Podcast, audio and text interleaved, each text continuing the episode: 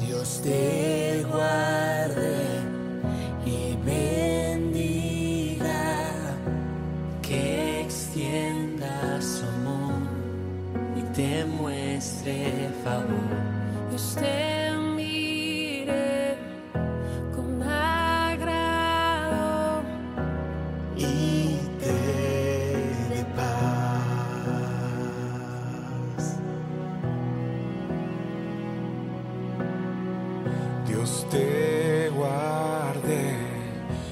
Personas que se han hecho hasta siete cirugías para mejorar el rostro. Ya no parecen ni lo que son ellos mismos. Bienvenidos a Devoción Ríos. Devoción Ríos. Un tiempo de meditación en la palabra para edificar tu alma.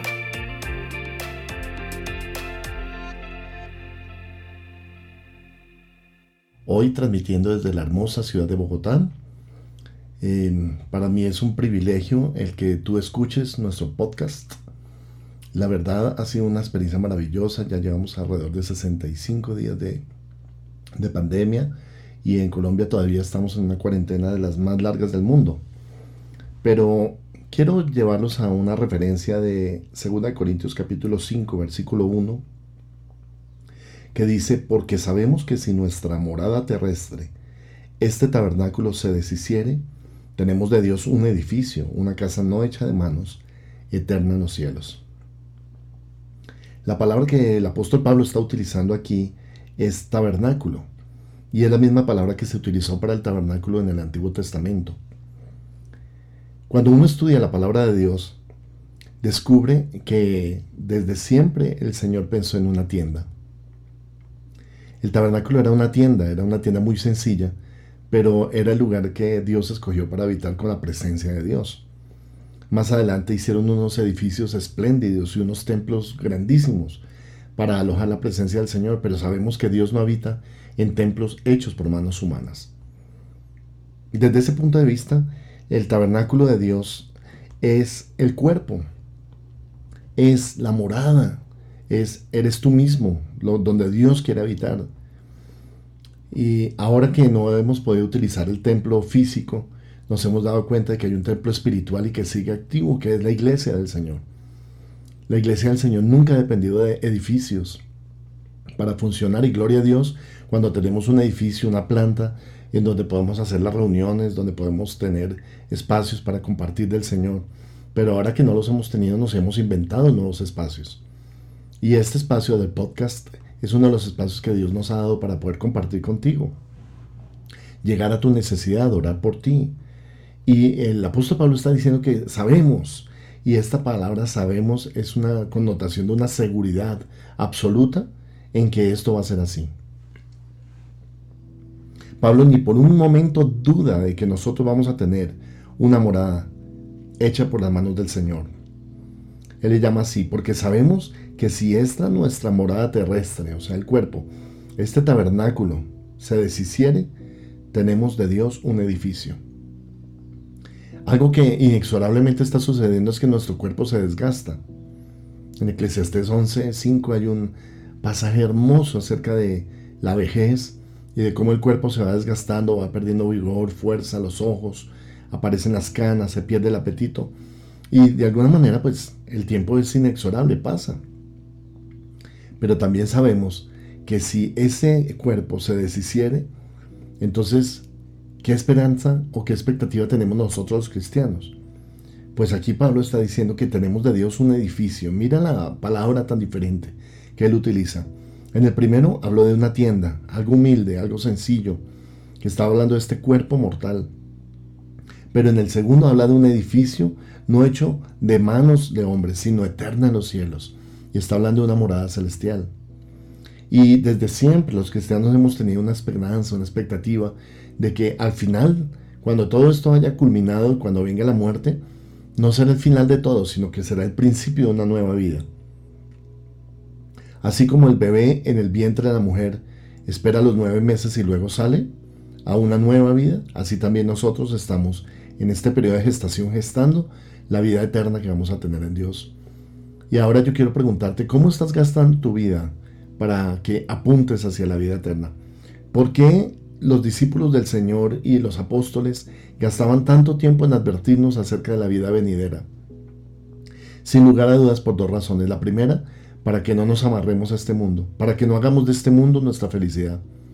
La Biblia dice que somos extranjeros y peregrinos en esta tierra, para que no eches raíces en este mundo como si fuera lo único que existiera. Y en segundo lugar, para que pienses en la vida venidera, para que pienses en el cielo. La palabra en los cielos está hablándonos acerca del reino venidero de Cristo. Será un reino glorioso. La Biblia lo describe como un reino de paz, de victoria, de bendición. En Isaías dice, morará el lobo con el cordero y el niño de pecho jugará junto a la cueva del áspid. Es decir, vamos a ver cosas asombrosas en el reino de paz que el Señor va a traer a la tierra. Pero entonces, en ese momento, ¿quiénes estarán con Él? Los que supieron que la vida era mucho más que el alimento, la vida era mucho más que el vestido, la vida era mucho más que las cosas materiales. Y empezaron a pensar también en su vida eterna en los cielos. ¿Estás preparado para la vida eterna en los cielos? Porque déjame decirte, si no estás preparado, deberías ahora mismo prepararte. Y tú dices, pastor, ¿y cómo me puedo preparar para la vida eterna en los cielos? Es muy fácil. Recibe a Cristo en tu corazón en este momento. En donde estás, cierra tus ojos y al escuchar este devocional, dile al Señor con estas palabras y repite después de mí, Señor Jesús, gracias por la vida venidera y gracias por los cielos que tú creaste. Te pido que me lleves a los cielos cuando yo perezca en esta tierra y por eso te entrego mi vida, mi voluntad y mi destino. Lávame con la sangre preciosa de Cristo y perdona todos mis pecados. Te pido que escribas mi nombre en el libro de la vida eterna, en el nombre del Señor Jesús. Amén y amén. Cuando hiciste esta oración, varias cosas suceden. Primero, Cristo viene a tu corazón. Ahora, Cristo está en la morada de tu corazón.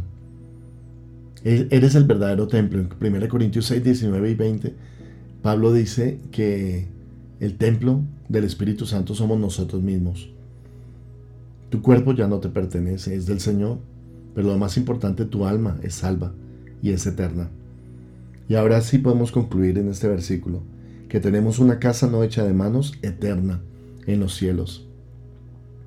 Piensa ahora en los cielos, ama los cielos, que, que tu vida vaya a los cielos que tu familia llegue a los cielos.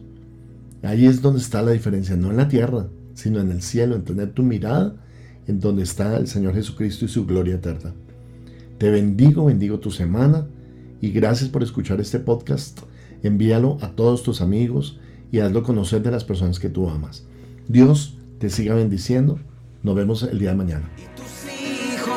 Y los hijos de tus hijos.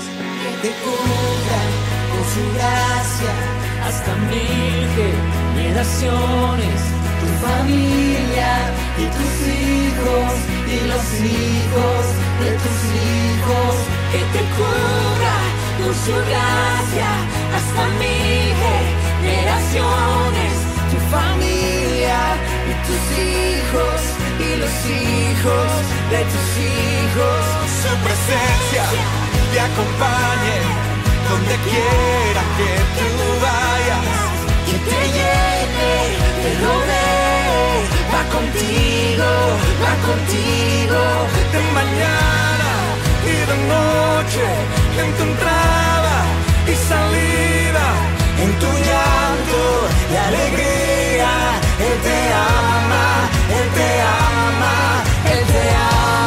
Te invitamos a ser parte de la Donatón de ayudas y mercados para familias en condición de vulnerabilidad.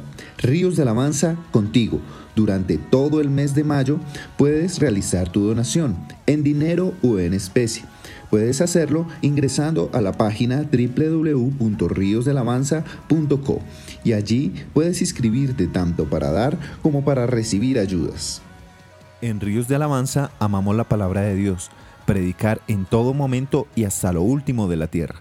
Por eso tus aportes y donaciones son muy importantes para extender la predicación de la palabra en todo el mundo.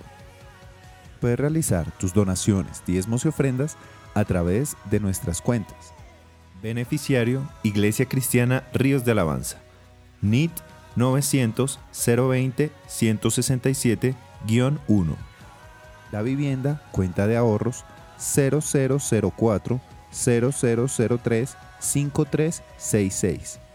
BBVA cuenta corriente 038 201 294 o a través de nuestra página web www.riosdealabanza.co slash donaciones. Devoción Ríos, un tiempo de meditación en la palabra para edificar tu alma.